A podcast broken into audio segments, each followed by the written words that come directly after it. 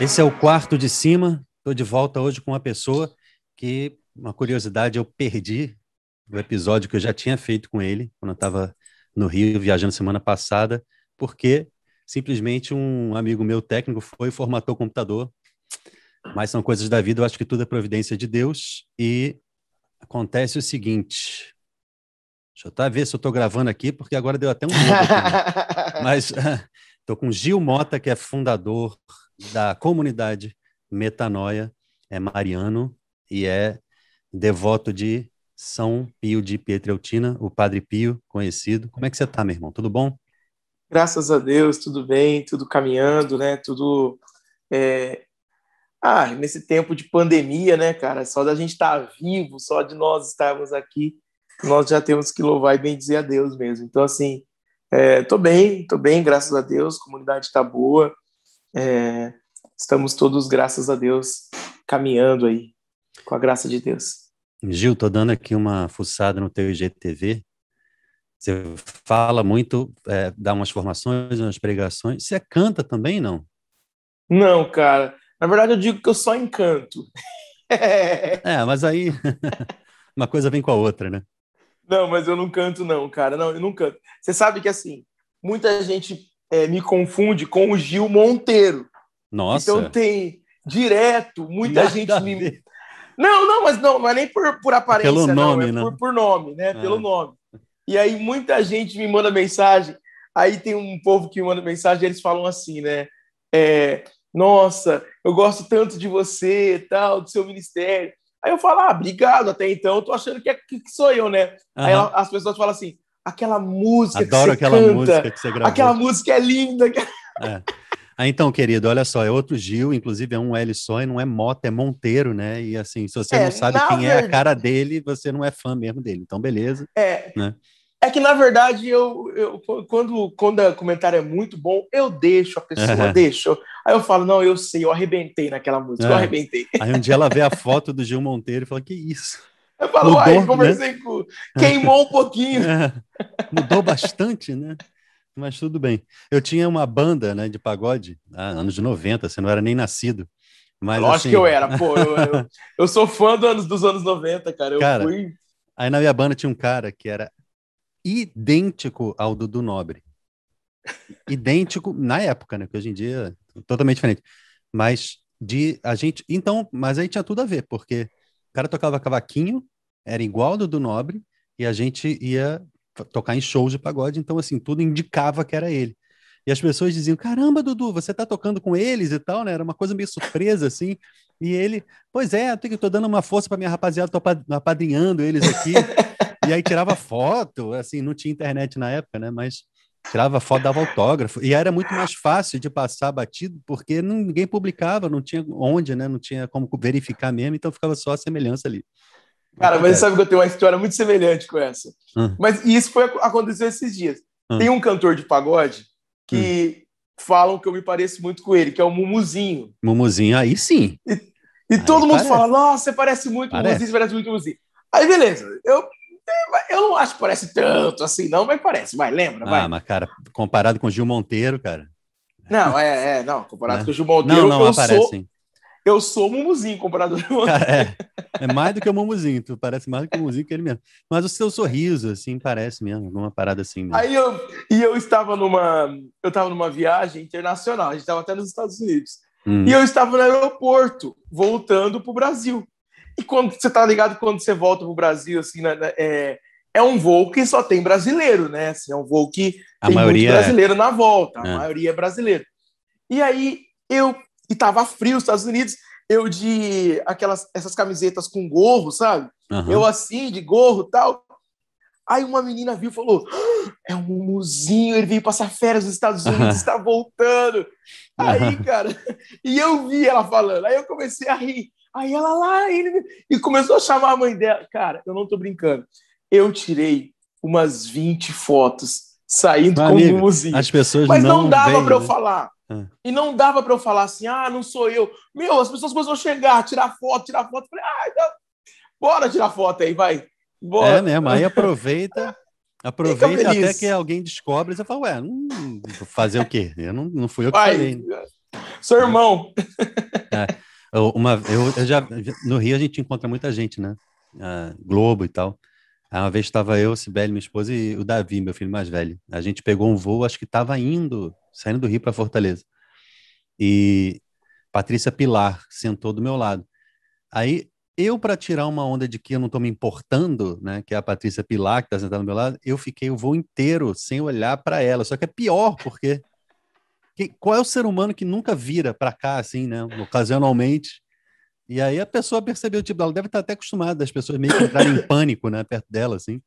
Mas é, é engraçado essas coisas. Mas, mas Gil, vamos, vamos começar do começo. Acho que a gente vai fazer uma versão mais resumida, né? Porque, uhum. inclusive, daqui a pouco eu vou pegar minha filha, então a gente faz mais rapidinho.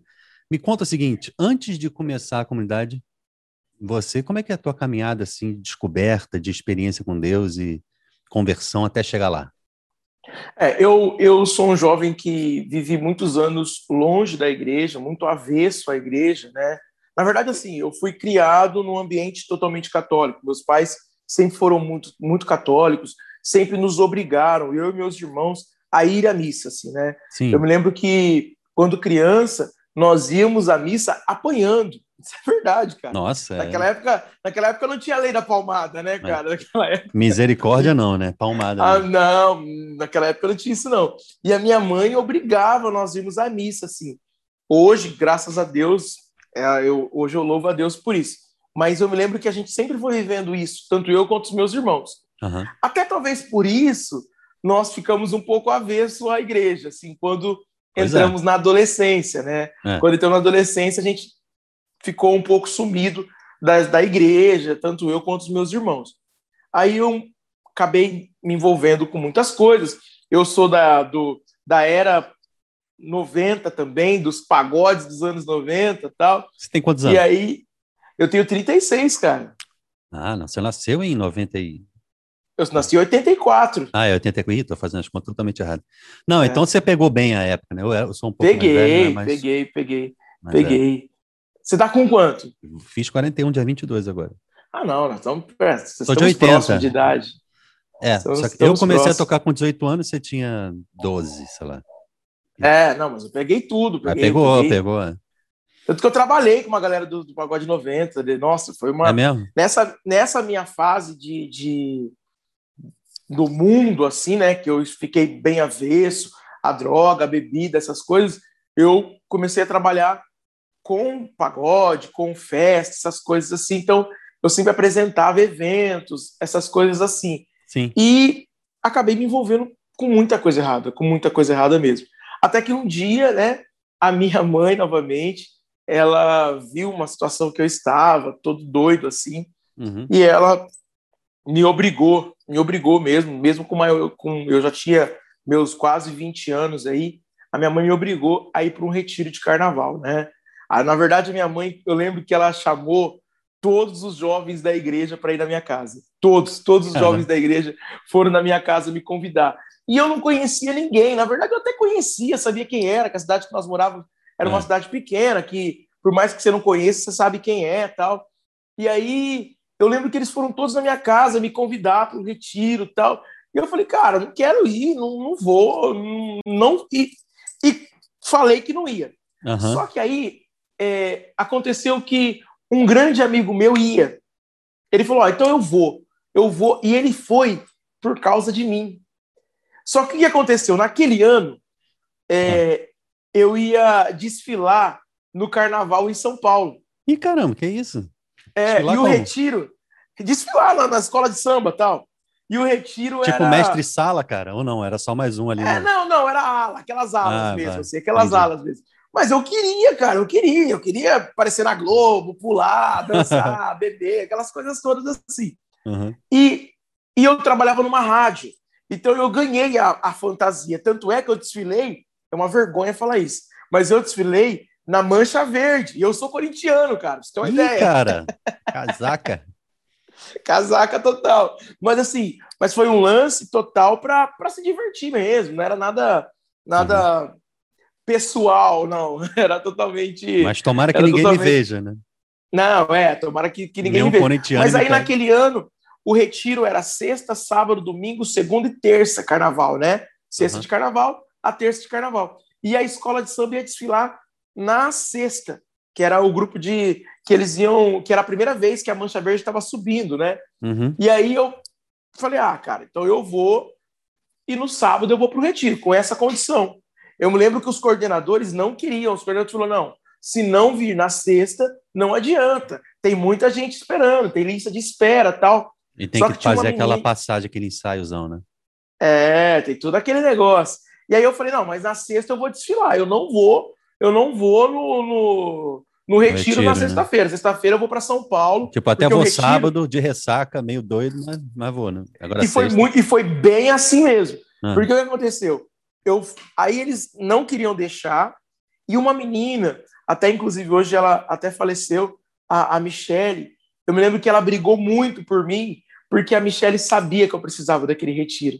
A Michelle era, ela morava perto da minha casa, então a minha mãe, ela via muitas coisas assim, então ela ela deu um jeito e falou: "Não, deixa ele chegar no sábado, pelo menos ele vem". Aí eu fui para São Paulo, desfilei na sexta-feira, de madrugada eu voltei para minha cidade, porque é, uma, é bem distante a, a cidade do Retiro a, a cidade de São Paulo, era cerca de seis, sete horas de viagem. Eu desfilei, é, acabou o desfile, eu peguei um ônibus, fui para o Retiro. Eu me lembro que eu cheguei no Retiro todo cheio de brilho no sábado. Eu tava brilhando, assim, aqueles brilhos de carnaval, né, cara? Purpurina total. E você imagina uma purpurina em mim, brilha muito, meu irmão. Ah, já é um diamante. Né? já é um diamante. É. E aí eu cheguei todo brilhoso no retiro. E lá no retiro, eu lembro que a, eu fui eu fui porque esse meu amigo estava lá, tal, e ele já estava envolvido. A sexta-feira foi aquela coisa de todo mundo se conhecer, sabe? Ele já estava uhum. muito envolvido, ele estava muito envolvido no retiro. Ele já tinha e ido, aí ele, não? Não, ele a gente ele frequentava o grupo de oração. ah, então, aí ele foi assim, tipo, eu vou para ver se o Gil se anima de ir comigo, mas ele sabe, ele queria é bem que fosse, isso. Né?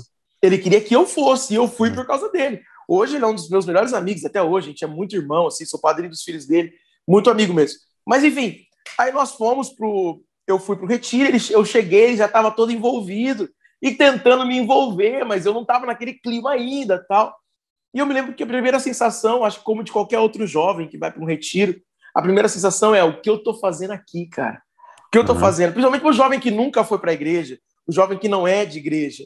É. Né? É, o pensamento é, cara, que músicas são essas? Que danças são essas? Cara, eu curtia pagode e de repente o povo tava fazendo coreografia ploc, ploc, ploc, tá ligado? Pois é, mas cara, vai dizer que não é muito legal. Assim, de, de, início a gente estranha, né? Mas vai dizer que não dá. A sensação que eu tinha era, cara, é estranho, mas é bom e é meio que eu tô me sentindo mais em casa, justamente porque na época eu tocava pagode, antes eu ainda fui DJ de funk, baile funk de favela, baile funk de galera, Nossa de trocar, é, entendeu? Brigar, corredor e tal. Mas nenhuma das duas situações eu me sentia parte daquilo. Eu ia mais porque sou músico e eu queria fazer alguma atividade de música e para mim era o caminho da época era aquele e eu podia estar fazendo outra coisa só que eu não gostava de rock. Então eu ia para depois eu mudei para pagode e tal. Mas, aí justamente, aí chegou uma hora que eu tava velho demais, eu tava achando que não tinha mais nada a ver, só que eu nunca me senti parte ali, tipo, ah, eu. É, é a minha galera. Não, eu tava mais assim porque eu queria fazer música mesmo.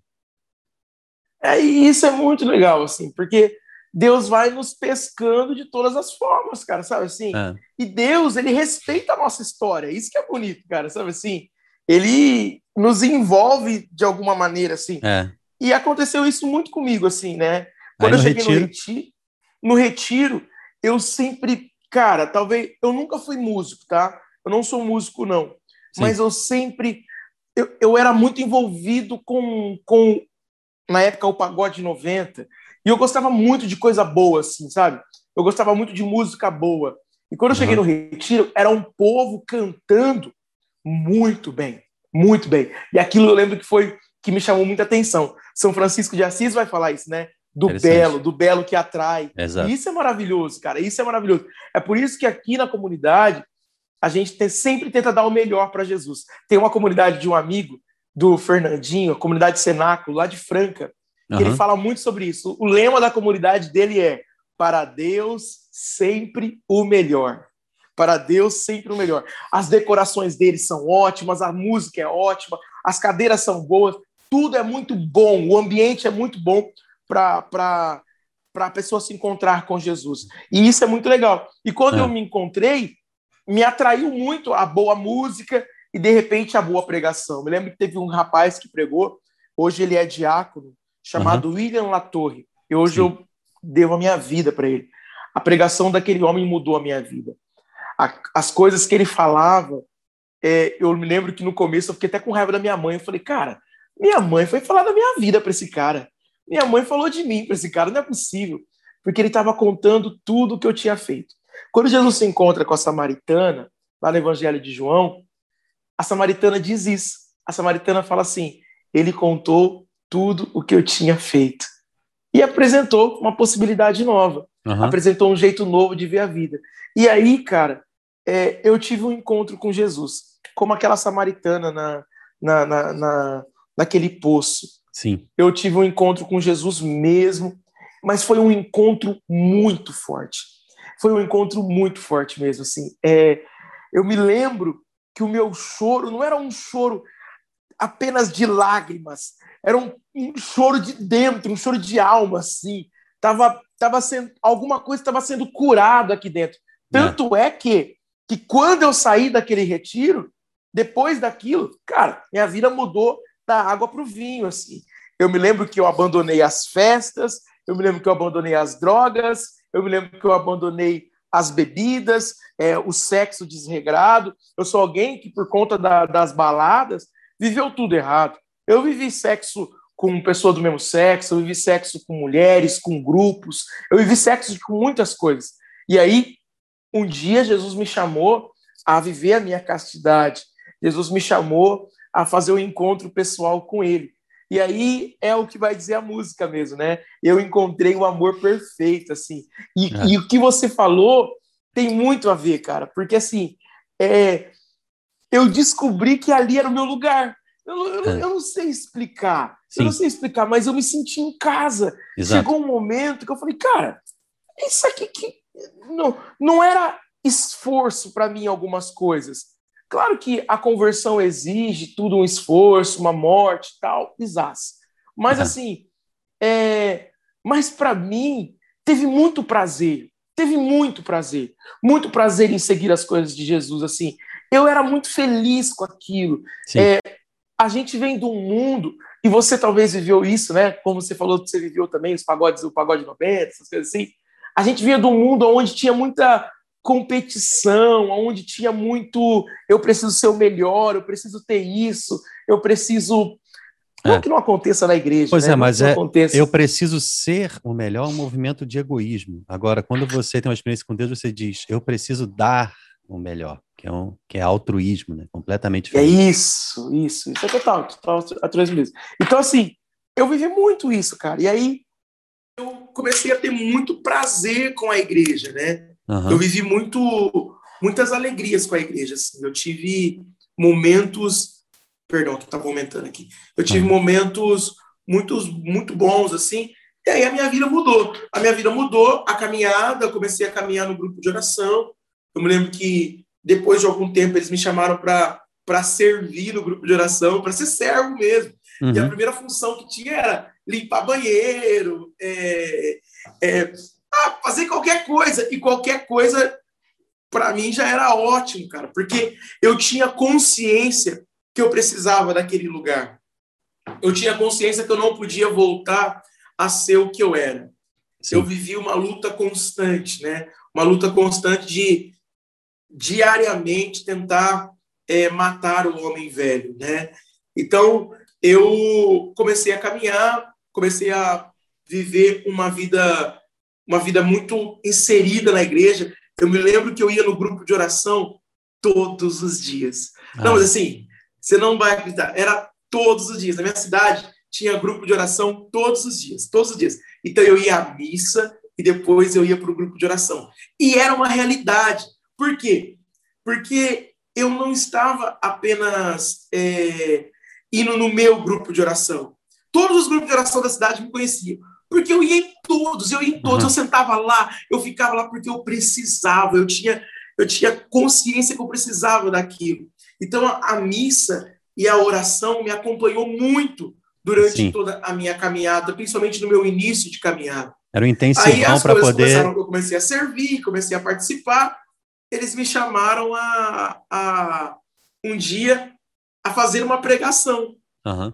E, cara, eu sempre tive muita facilidade em falar. Eu venho um, eu, eu, eu, eu fiz jornalismo, né? Então, assim, eu sempre gostei muito de me comunicar.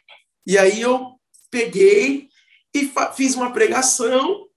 E na minha primeira pregação, cara, minha primeira pregação assim mesmo, eu me lembro que o coordenador da diocese estava. Por... Opa. Tranquilo. Perdão, cortou que alguém me ligou. é. Não pode falar. Tá. Aí eu vi que assim, que a primeira a minha primeira pregação, o coordenador da diocese estava, na verdade era um casal, né, os coordenadores diocesanos da renovação, eles estavam porque os filhos deles participavam do meu grupo. Eles eram da minha idade, tal, os jovens também, e eles participavam do meu grupo de oração. E na minha primeira pregação, já assim, eles já começaram a me chamar para outros grupos de oração. Então, eu comecei a ter uma vida missionária muito rápida. Eu comecei a pregar em outros grupos, que eles começaram a me indicar, tal, tal, tal. As coisas foram acontecendo, eu comecei a pregar. É, os jovens foram se identificando com a minha pregação e as coisas foram acontecendo na minha vida. Até que, depois de muitos anos já de caminhada, é, eu já estava um pouco mais distante do grupo de oração, já, é, mas, já, mas ainda participando é, de alguns outros movimentos. Um dia eu me encontrei com o Davi em um retiro. Né? O Davi ele é o outro fundador da minha comunidade também aqui. Sim. Nós nos encontramos. Eu vi o Davi pregando. Eu gostei muito da pregação do Davi. Eu me lembro que eu me encantei assim, da pregação dele. E aí Passado alguns meses, eu fui convidado para pregar um retiro em Salvador, na Bahia. Era um retiro de carnaval também na Bahia. E eles haviam dito assim: Ó, oh, Gil, para você não vir sozinho, chame outra pessoa para vir com você. Aí eu chamei o Davi. E o Davi falou assim para mim: Olha, Gil, eu não vou falar sim nem não, vamos rezar. Vamos rezar primeiro. E aí nós rezamos, eu lembro que nós rezávamos, nós rezávamos diariamente, em uma dessas orações, Deus disse assim: Olha, não quero que vocês vão para a Bahia. Na verdade, disse para o Davi, porque para mim eu estava totalmente pronto para ir para a Bahia. É. Aí o Davi falou assim: Olha. Curti um carnaval lá também. Como é que é? Curti um carnaval na Bahia lá. É bem isso. Eu falei, cara, eu quero pular no bloco da Ivete, cara. e aí eu me lembro que o Davi falou: Olha, cara, a palavra que Deus deu para Davi é: como é que vocês vão plantar no quintal dos outros se vocês não plantam no de vocês? Por quê? Porque o Davi, ele, ele morava numa cidade, que é a cidade que hoje eu moro, São José do Rio Preto, que é onde está a comunidade, e aqui já havia muitos anos que não havia retiro de carnaval para jovens. Os jovens do carnaval não tinham nada da igreja. E aí, naquele ano, então, Deus nos convidou a fazer um retiro de carnaval. Quando nós fomos fazer o retiro, a primeira coisa que nós pensamos é: vamos falar com algum padre para ver, para ter o apoio da igreja, para ter o apoio, é, é, a bênção, né, da igreja, tal. Nós fomos conversar com dois padres e aí nisso o padre disse assim: olha, o que eu gostaria que o padre viu, nós, nós convidamos alguns outros líderes também de movimentos da diocese jovem. E aí o, o padre viu aquilo, aquela, aquele, aquele retiro começando a acontecer, aquele, aquele sopro do Espírito começando a acontecer, e o padre disse assim: olha, como vocês são um de cada movimento, é, vocês não estão fazendo um retiro que é da renovação, ou que é da pastoral, ou que é de X. Não, vocês estão fazendo um retiro de jovens da igreja. E isso é muito legal. Isso que vocês estão vivendo, o padre disse, é uma metanoia. Hum. Eu falei, caramba, cara. Eu não sabia o que significava o nome, mas eu adorei, porque eu achei que era coisa de. tinha a ver com jovem, maconheiro, noia, sabe aquela coisa assim?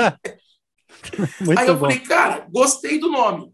E aí eu me lembro que nós aí foi isso, né? Nós, nós nos reunimos e o nosso padre, ele falou que tudo aquilo que estava acontecendo era uma metanoia, né? Que era uhum. um, um, lance diferente da igreja. Eu gostei muito do nome, eu lembro que nós gostamos do nome.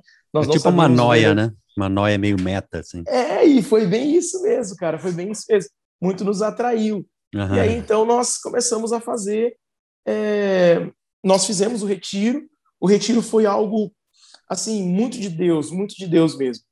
E quando terminou o retiro, nós começamos então a, a realizar alguns, alguns momentos, eu e o Davi apenas, né? Como metanoia. Depois daquele retiro, é, participaram muitos jovens tal daquele retiro, e a galera começou muito em cima de nós, assim, a nos procurar, a querer saber um pouco, é, querer onde nós íamos pregar, eles iam. E foi muito na época da JMJ no Brasil. Sim. Então, a gente começou a fazer muitos eventos, pregar muitos eventos, e esses jovens estavam lá. Esse mesmo padre nos chamou novamente, e ele chamou a gente e disse assim: Olha, o que vocês estão vivendo é muito legal, mas se ficar somente em você, Gil, e somente em você, Davi, vai acabar. Porque uma é. hora vocês brigam, uma hora vocês desentendem, uma hora vocês não, vocês não concordam, e aí isso acaba. É. Aí ele disse: Olha, chame mais pessoas para ingressar com vocês, para rezar com vocês. E nós não tínhamos nada para oferecer. Nós não tínhamos grupo de oração, nós tínhamos só boa vontade. E aí nós começamos a fazer algo, então, como um apostolado, é, onde eu e o Davi estávamos à frente, e à frente, e essas pessoas começaram a rezar com a gente. As coisas foram tomando forma. Nós rezávamos na, nas igrejas. Na verdade, no começo, nós rezávamos no quintal da casa de alguém. De alguém. Uhum. Geralmente nós estávamos no quintal ou na sala de alguém e tal. E, e, as nossas orações eram muito tarde da noite. Por quê? Porque a maioria dos jovens é, estavam na faculdade. E quando eles chegavam, eles saíam da faculdade 10, 10 e meia. Então as nossas orações geralmente começavam 11 horas, 11 e meia, e ia até a madrugada. Nós vimos a necessidade, então, de ir para uma igreja, porque as casas não estavam aguentando mais, problema com o vizinho, jeito carismático de rezar tal. E aí nós começamos, então, a ir para as igrejas. Para a igreja foi muito bom, né? Nós estávamos rezando ali diante de Jesus, mas também os padres não aguentavam mais a gente. Por quê? Porque nós terminávamos as orações bem tarde. Nós terminávamos muito tarde, assim, as orações. É. É, e aí, para esse negócio de chave, essas coisas assim, entregar Sim. a chave de madrugada para o padre, o padre não ficou muito feliz, não. Aí, Acordar o padre em meio da madrugada, né?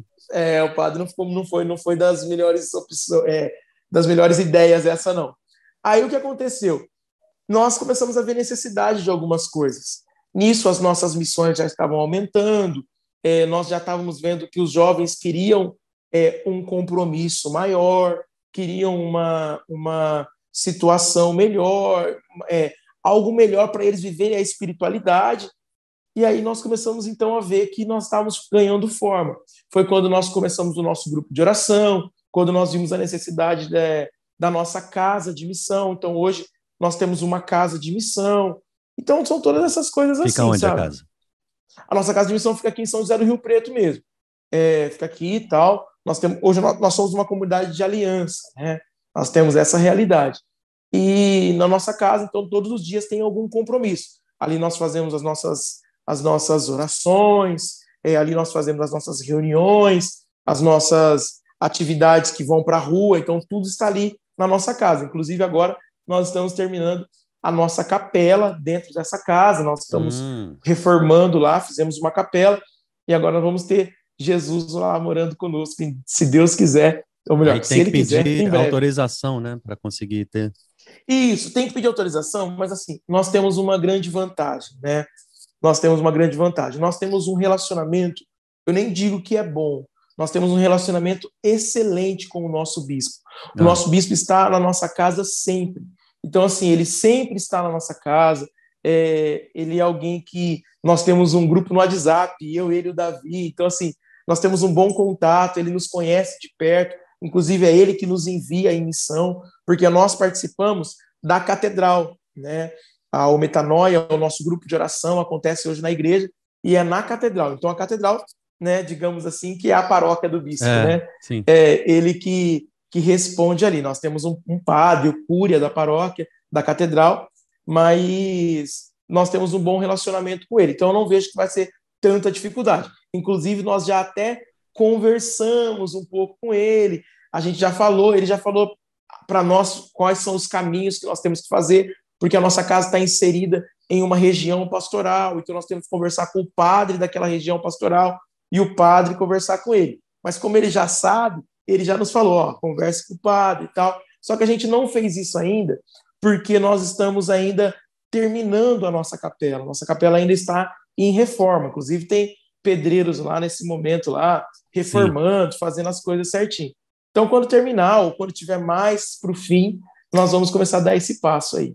Tem que fazer que nem o, o pessoal da Diaconia do Shalom que é, pegou pedacinhos de pedra, da mesma pedra que construiu a igreja, e aí é, vende por um valor assim baratinho para poder ajudar nas finanças da. Então, vende para o pessoal legal. da comunidade ou para quem quer ajudar. A pessoa é livre para dar um valor que quiser também, né? Mas você pega a pedrinha, está escrito ali, ó, essa pedra pertence à construção da, da igreja do ressuscitado que passou pela cruz, na diaconia da comunidade católica de Shalom. É muito legal, de repente é uma ideia para vocês fazerem e conseguirem ajuda, né, dos irmãos. E ah, fica com aquela lembrança para sempre, assim, né? É, eu tenho uma que é muito bonita, até, uma pedrinha branca, assim, ela é, tem aquela coisa bem crua mesmo, assim, aquelas falhas, porque quebrou a pedra para poder... Tem as pequenas falhas, assim, é muito legal. É uma ideia, né? Muito legal, muito legal mesmo. Depois eu vou, eu vou, vou te mandar mensagem para você explicar Pensa melhor nisso, sobre é. isso. Pensa nisso, é legal. Aí você faz um negócio escrito, manda gravar na pedra e tal. Massa, Agora, massa. Eu, eu, queria aproveitar e, e, falar contigo outras, as duas últimas coisas, porque hoje a gente está mais apressado. A nossa conversa anterior foi um pouco mais extensa, mas é, você é consagrada Maria, dá para ver, evidentemente, no, no teu braço aí, na tua mão. E Sibeli e eu, a gente tem pensado em fazer esse caminho. E eu confesso que eu, eu tive uma estranheza desse nome escravo, né? E com certeza muita gente tem, então era legal se você puder elaborar um pouquinho sobre esse caminho e o que é, é essa, na verdade, esse nome. É, na verdade, assim, essa consagração, né, a consagração que eu, fa que eu fiz, que, na verdade, uma boa parte da maioria das pessoas fizeram também, que é a consagração, porque existem várias consagrações da Nossa Senhora, né? Mas essa que nós estamos falando específica é a de São Luís Maria de Grimont Montfort, né? Sim. Que é uma escravidão, quando você pega o livro, nós não estamos escravos de Nossa Senhora. É a escravidão de, a Jesus por meio de Nossa Senhora. E é uma e essa palavra escravidão talvez pesa, pesa muito, mas é uma escravidão de doação, não é uma escravidão de algemas, apesar que nós queremos estar algemados em Cristo, né?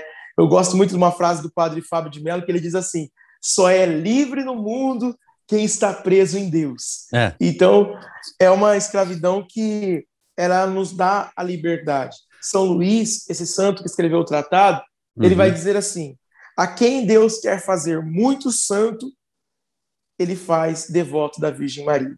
Por quê? Porque é uma, é uma consagração que é o livro de cabeceira de São João Paulo II. É uma consagração que São Padre Pio viveu, Santa Teresa de Calcutá viveu. Então, assim, é, é um caminho dos santos. É um livro que vai te ensinar muito a amar a Virgem Maria, mas todos nós que amamos muito a Virgem Maria, nós amamos muito Jesus. Por quê? Porque Nossa Senhora, sem dúvida nenhuma, é aquela que sempre nos aponta Jesus. É por isso que ela vai nos lembrar lá no Evangelho de João, nas bodas de Caná, no primeiro milagre. Ela vai dizer o quê? Fazei tudo o que ele vos disser. Nossa Senhora sempre nos aponta Jesus. Ela nunca Nossa puxa Senhora... para si, faz, faz, o que eu estou fazendo, faz o que eu estou dizendo, né?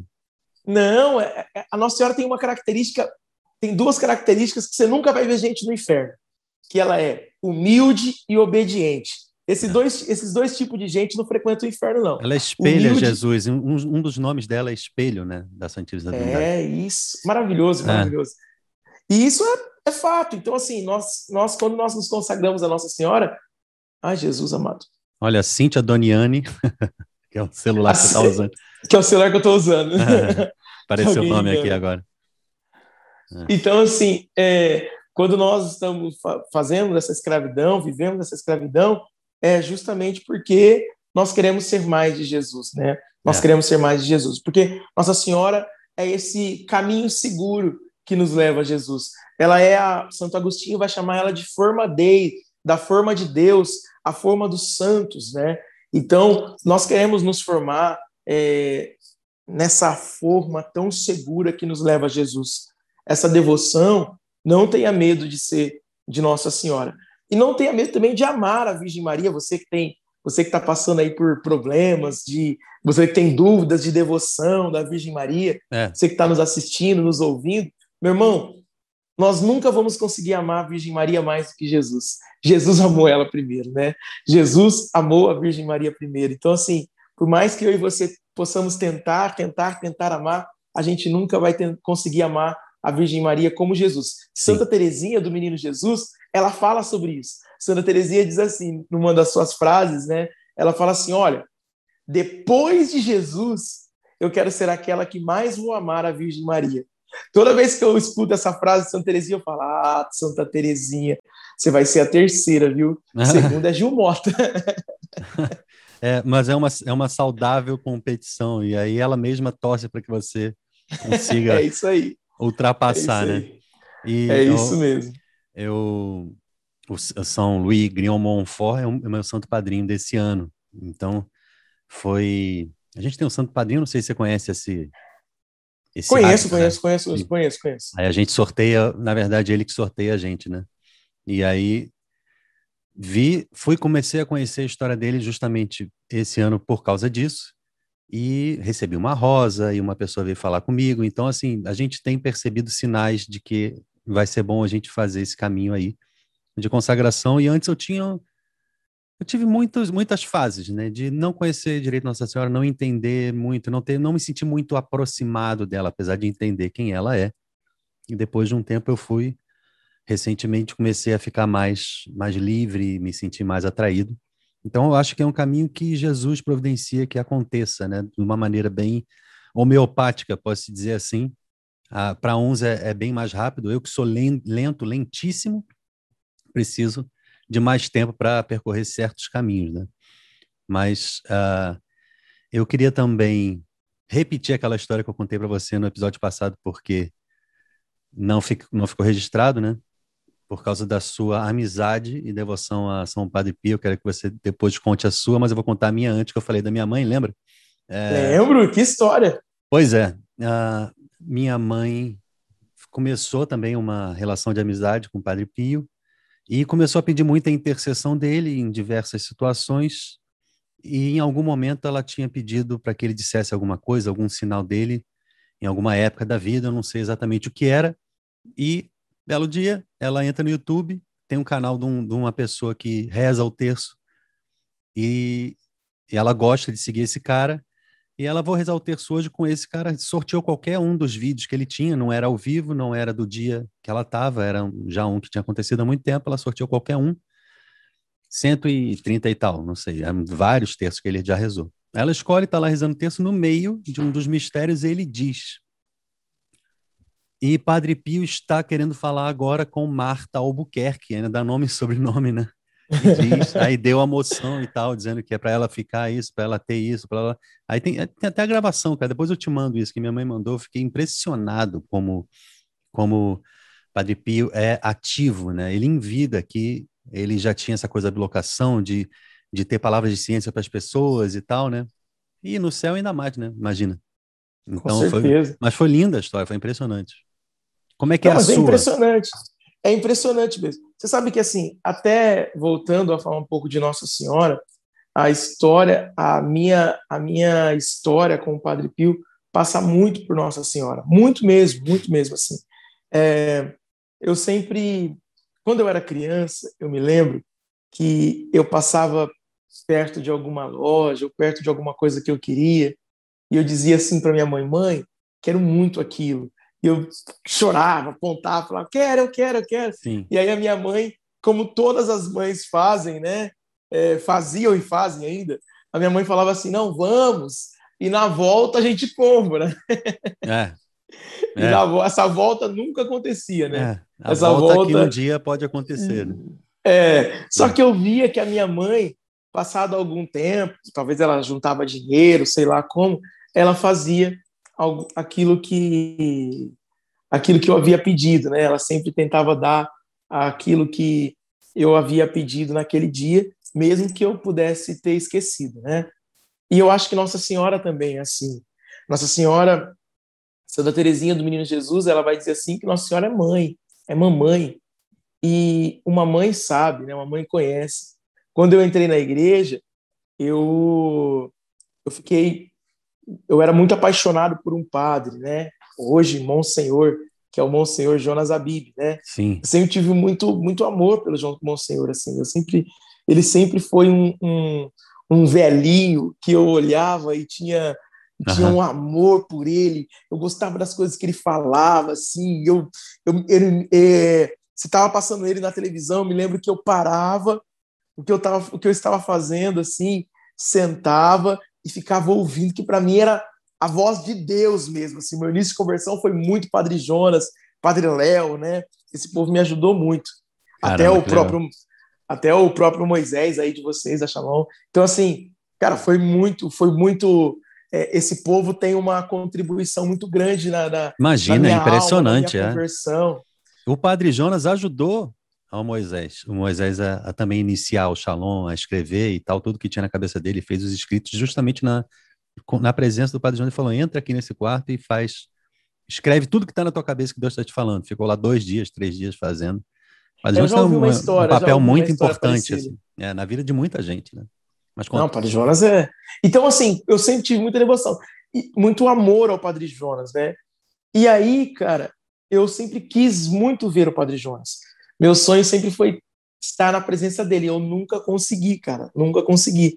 Até que um dia é, eu estava eu a, no ano de 2019, um ano antes da pandemia aí estourar, né?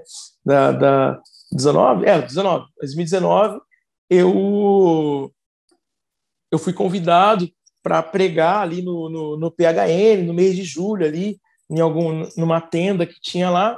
Sim. E aí como eu fui pregar, eu então poderia ficar ali no palco, ali na hora do, da, da missa, dessas coisas assim. Uhum. E aí teve a missa, a missa rolando, tal, tal, tal, tal. E eu sou muito amigo de um diácono que é da Canção Nova, que é o diácono Rômulo.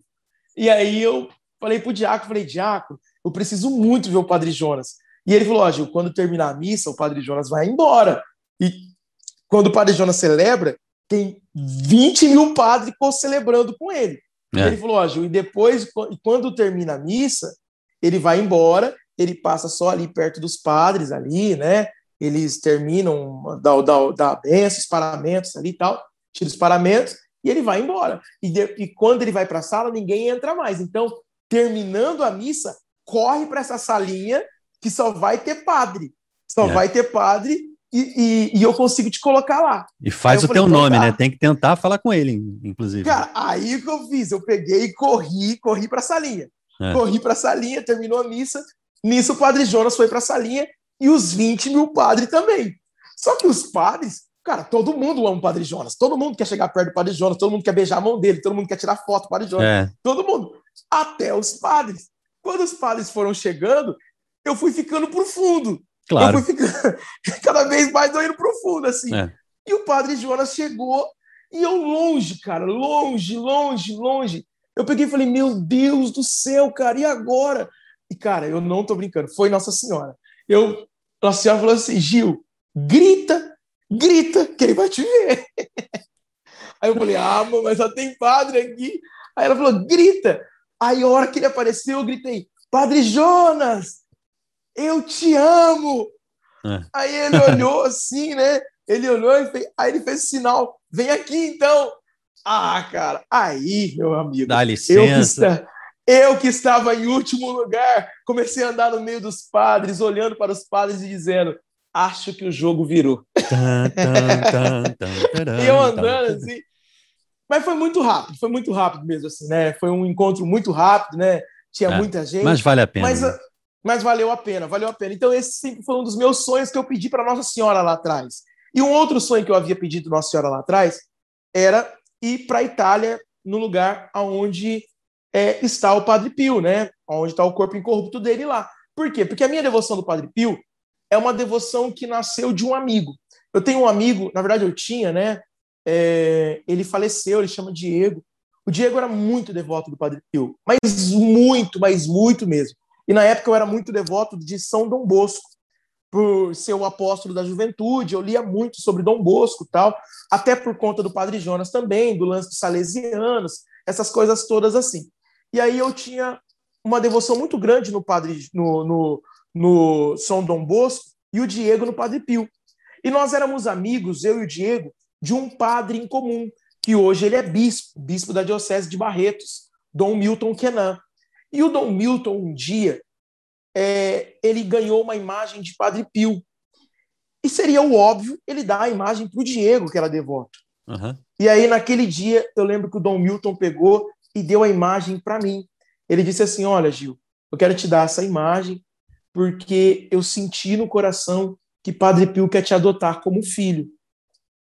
Hum. Peraí, perdão que alguém ligou aqui. Alguém tá ligando aqui. Foi mal. Tranquilo. Pronto, pronto, voltou. Então, e aí Dom Milton pegou a imagem e me deu e disse assim: Olha, eu senti que Padre Pio quer te adotar como filho. Cara, eu peguei a imagem, mas eu nunca fui muito, muito assim com o Padre Pio. Achei bonito, tal, tal, tal, aquela coisa toda. Mas hum. passado alguns anos. Então foi ele que te escolheu antes, né? Foi ele que me escolheu, cara. Foi ele que me escolheu. Inclusive, nós temos um padre aqui, o padre Rafael, que ele sempre nos diz isso, né? Da Providência Santíssima, o padre. Inclusive, eu acho que ele é muito amigo de vocês aí, o padre Rafael, hum. da Providência. E aí Sim. ele disse assim: é... ele sempre fala para nós, não são vocês que escolhem os santos, são os santos que vos escolhem. E aí, cara, quando o padre, quando eu ganhei essa imagem, passado alguns anos, o Diego faleceu. Diego sofreu um acidente de carro, ele infelizmente faleceu.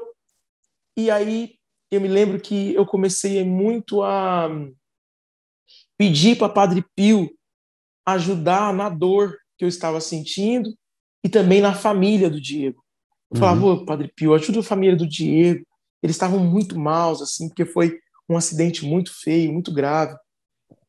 E aí eu comecei a pedir para o Padre Pio e sem perceber a gente foi tendo um, um relacionamento, uma amizade.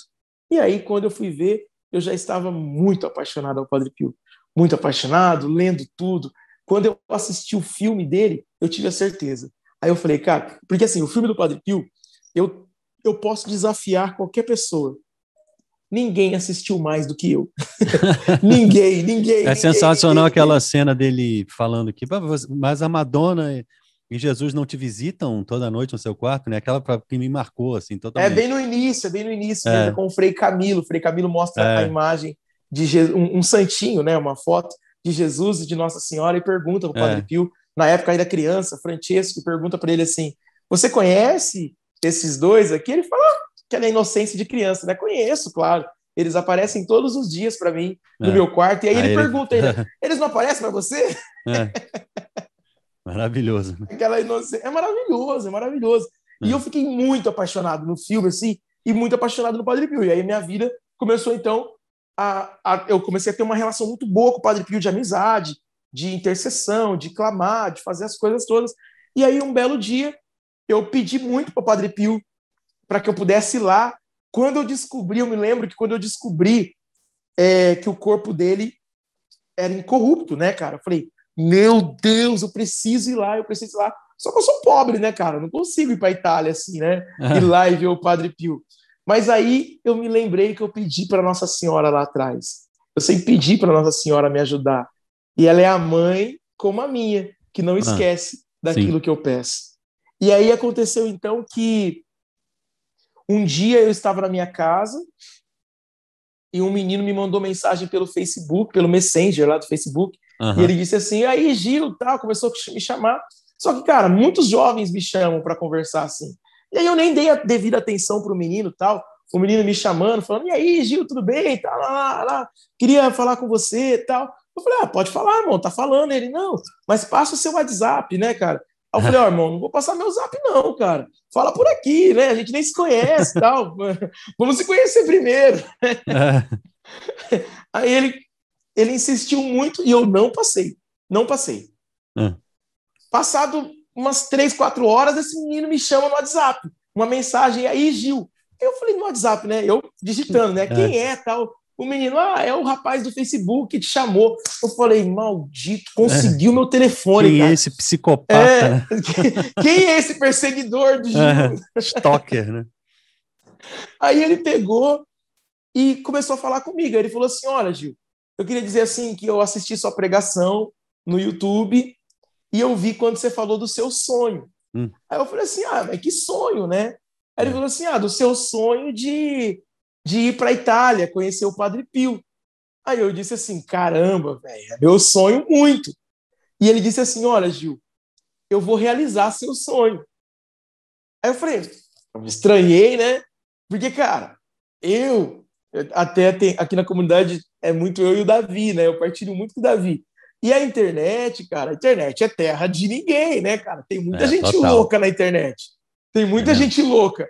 E eu me lembro que quando o cara falou isso, a primeira coisa que eu fui partilhar com o Davi foi: eu falei, Davi, tem um cara querendo.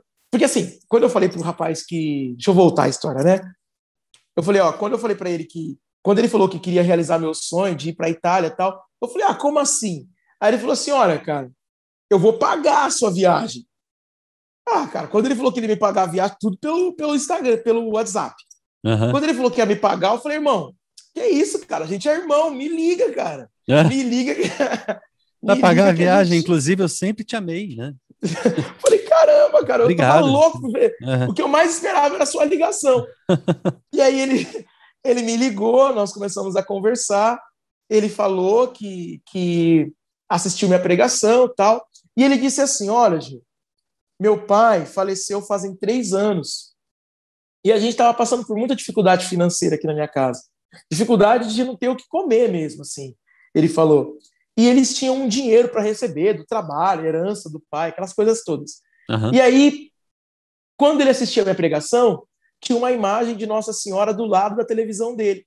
E no determinado momento que eu falei assim na pregação: Olha, o meu sonho é ir para a Itália, conhecer o Padre Pio, ir lá conhecer San Giovanni e tal. No momento que eu falei aquilo, o que, que ele disse? Ele olhou para a imagem da Virgem Maria, que estava do lado da televisão dele, e ele falou assim: Olha, Virgem Maria, é o seguinte, eu nem conheço esse menino que está pregando, mas se a herança do meu pai sair, eu pago a viagem dele. Ah, cara, quis morrer, né? Nossa em Senhora dias, já deu não, um jeito ali. Em três dias a herança dele saiu. Em três dias, assim, três dias a herança incrível, dele saiu. Incrível. E ele me ligou para falar isso. Ele me ligou para falar isso. Quando ele me ligou, ele desligou o telefone, eu, eu comecei a pular em casa, né, sozinho. Aí eu liguei pro Davi, e aí entra na história da internet, né? O Davi muito com muito é no cético. chão, aquela coisa, é, cético total. Ele pegou e falou assim, cara, espera. Ele tá te esperando internet, com uma faca afiada em casa, né, para você pegar bastante. internet é internet, vai com calma, é. vai com calma. Não, não, não se alegra tanto, não. Você nem tem o um negócio. Tanto é que eu me lembro que eu queria já colocar no Instagram, queria divulgar. E o Davi, você nem tem a viagem ainda, você já quer divulgar. É. Calma. Na verdade, calma. eu só ia acreditar quando eu estivesse sentando dentro do avião, né? Para dizer, não, acho é, que eu vou para algum lugar mesmo, né? É. Cara, na verdade, eu acreditei quando, na verdade, ele depositou o dinheiro, né? Porque ele depositou ah, o dinheiro na minha sim. conta da viagem. Aí você ele que pegou... comprou, então, né? É, aí eu comprei, eu comprei a passagem. Ele, ele perguntou qual era a melhor data para eu fazer, para eu viajar tal. E aí ele pegou e, e, e, me deu o dinheiro e eu comprei a viagem. Então, assim, quando aconteceu tudo isso, eu fui para San Giovanni depois. Cara, foi a viagem da minha vida. Aí eu fiz algum, algum um tour ali pela Itália tal, Roma, Assis, Sim. alguns lugares assim. Mas foi incrível, cara, foi incrível. Inclusive, olha que lindo. Lá atrás, lá atrás, quando eu recebi a imagem de Dom Milton, ele disse assim: Olha, eu estou te dando essa imagem porque o Padre Pio quer te adotar como filho. Ok. Isso fazem mais de 10 anos, fazia mais de 12 anos. Quando eu estava lá em San Giovanni, eu, cara, fiquei assim, eu fiquei uma semana em São, só em São Giovanni, eu não ia embora. Eu só ficava lá na igreja, lá, olhando o corpo do Padre Pio. Então as pessoas começaram a me conhecer ali, porque todo dia eu estava lá. E eu ficava é. lá. Eu chegava de manhã. o doido do Padre Pio, né, que tá ali. o doido do Padre Pio. Acho que é. tinha câmera em mim falando, ó, cuidado pra não levar o corpo embora. Vai pegar e vai levar nas costas. Corintiano, cara. Aquela Muito coisa. Bom. Aí eu lá sentado um dia, um frei da ordem do Padre, do Padre Pio, capuchino lá, eles chegaram, ele chegou em mim com uma relíquia do Padre Pio e ele me deu a relíquia. Na verdade, não foi nem na igreja, eu estava no hospital ali do Padre Pio. Ele me deu a relíquia e ele disse assim: Olha, Padre Pio está dizendo que ele te adotou como filho. Ah, cara. Aí, aí, né, zerei a vida. Marco é. zero. Mas assim, lágrimas, lágrimas, lágrimas. Isso foi que dia? Foi... O último dia? Não, foi no penúltimo dia, foi no penúltimo dia. Tanto que eu me lembro que depois do último dia, eu já ia lá para a igreja, já meio me sentindo filho, tá ligado? Assim, me sentindo dono da igreja, a igreja do meu pai, sabe? Aquela coisa assim. Sim, sim. Eu me lembro que o último dia que eu fiquei lá, assim, no Padre Pio, foi muito incrível mesmo, assim. Depois disso, eu rezei com a relíquia, é, rezar ali diante do corpo dele, é algo muito incrível, é algo muito incrível. Então, assim, essa minha relação com o Padre Pio é muito boa. E, é, e, eu, e eu gosto muito dessa ideia mesmo da amizade que nós devemos ter com os santos, né? Porque quem são os santos? Os santos foram aqueles homens comuns, como nós, que se tornaram incomuns por amor grande a Jesus. É. Então, os santos, nós não nós não adoramos os santos. Nós amamos, temos uma devoção e queremos imitá-los. Por quê? porque os santos eles nos mostram um caminho que deu certo, né, é, cara? É, você não deu adora certo. nenhum amigo teu, nenhum parente teu, nenhum, é isso aí, nenhuma autoridade. É isso aí. Você admira e você ama e você quer ser amigo e quer copiar e quer estar junto, né? Adorar é Deus. É isso aí, é total. Então, assim, então foi muito isso na, na minha vida, assim, com essa relação com o Padre Pio. E eu tenho uma relação, então, muito de amor, de amizade, assim, né? A viagem foi muito incrível e eu espero um dia voltar lá. Enquanto isso, a gente vai falando dele por aí, Com porque certeza. eu sei que ele é um bom amigo, ele é um bom amigo, um bom amigo. E Padre Pio, olha que bonito. Uma das frases que eu mais gosto, talvez a frase que eu mais gosto dele, é uma frase que ele fala de Nossa Senhora. Ele fala assim: Fazei com que Nossa Senhora seja conhecida e amada. Conhecida e amada. Talvez seja por isso que a minha comunidade é, fale tanto da Virgem Maria, fale tanto da, da bem-aventurada Virgem Maria. Até porque nós sabemos que quando nós falamos da Virgem Maria, de alguma forma, é, e de todas as formas, na verdade, nós estamos mostrando e apontando sempre Jesus. E fazendo com que ela seja amada também, afinal, ela é mãe de Deus, mãe nossa, mãe minha, mãe sua, mãe de todo mundo aí.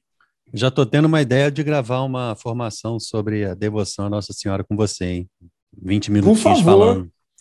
será uma, será uma alegria, será uma alegria. A gente é muito. Aqui na comunidade nós somos bem devotos, assim, a gente é, tem um amor bem grande pela Virgem Maria.